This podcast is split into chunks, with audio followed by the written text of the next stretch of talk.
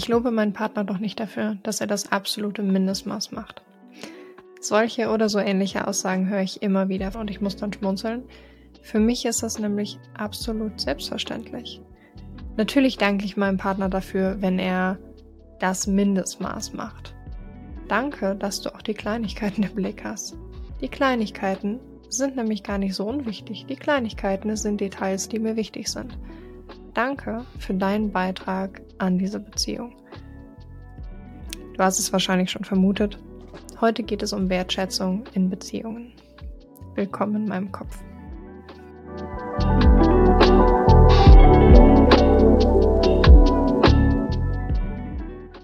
Ich war immer der Auffassung, erzogen hat ihn seine Mutter.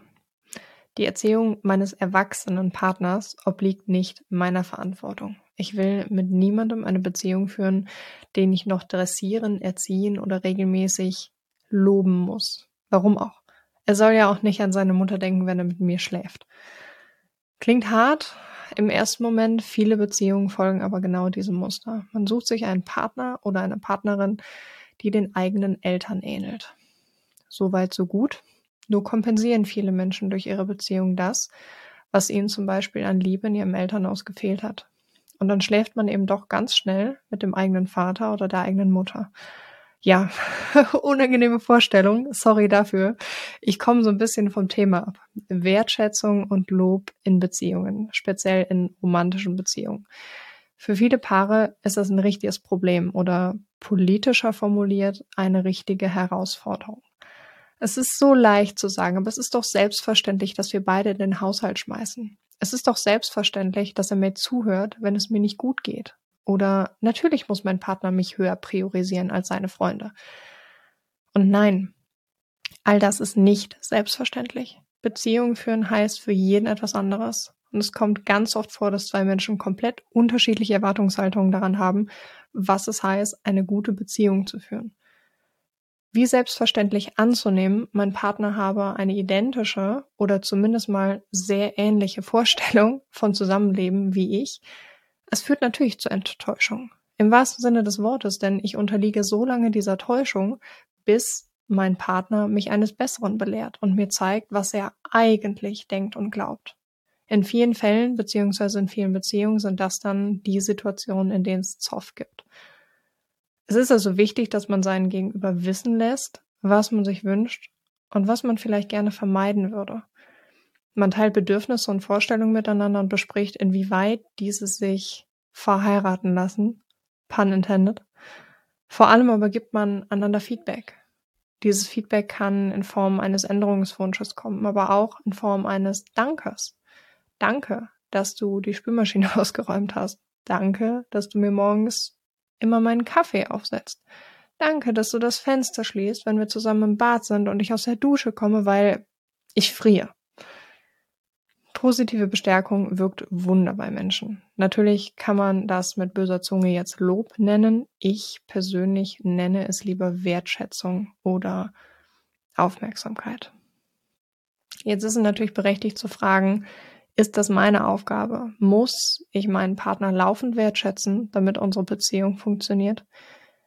Natürlich ist es nicht die Aufgabe anderer Menschen, uns konsequent wertzuschätzen.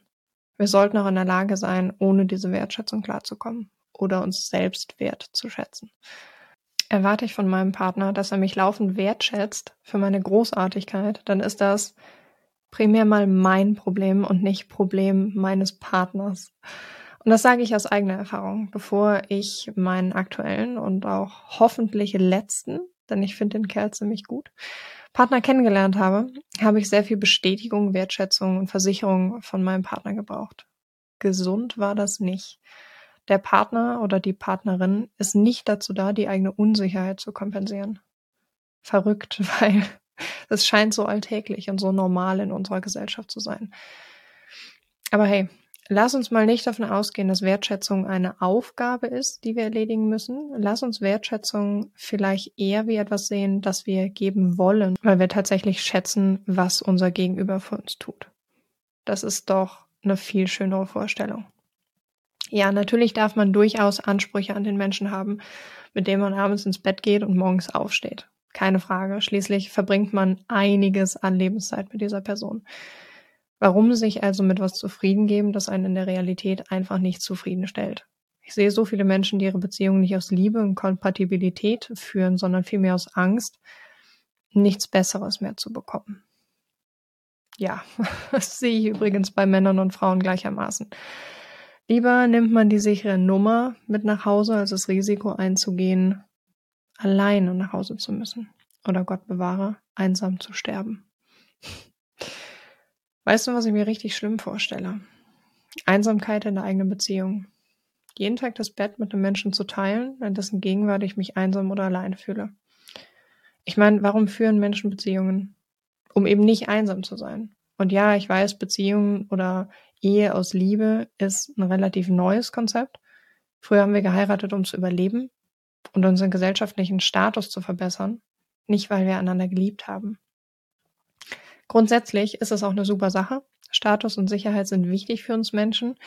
Und nein, viele von uns können sich das nicht alleine geben. Natürlich können wir alle Mönche und Nonnen im Kloster werden. Aber ich komme schon wieder vom Thema ab. Was machen wir jetzt mit all diesen Gedanken, die ich in irgendeiner Form durch diesen Raum gespielt habe?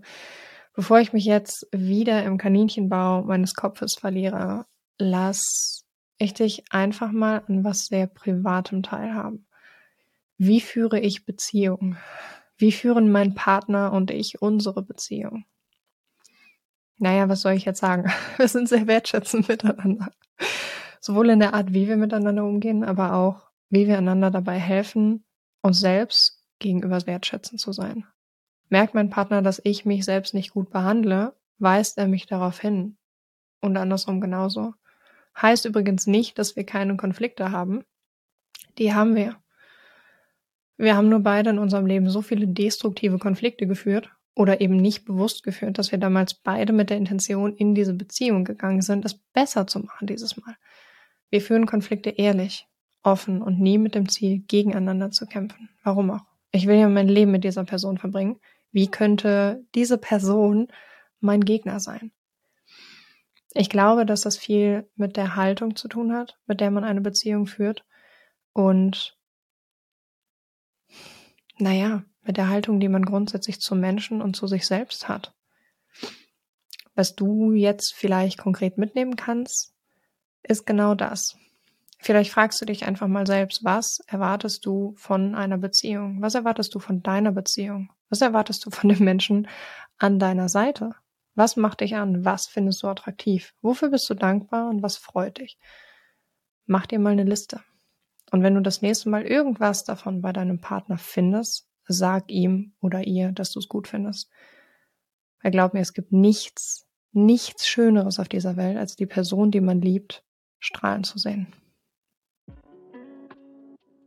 Schön, dass du mit dabei warst. Vielleicht hast du ja Ideen, worüber ich in den nächsten Podcast-Folgen reden soll. Denn manchmal habe ich echt gute Ideen und manchmal, manchmal nicht. Dementsprechend freue ich mich von dir zu lesen und ich freue mich, wenn du auch nächstes Mal wieder mit dabei bist. Wir hören uns.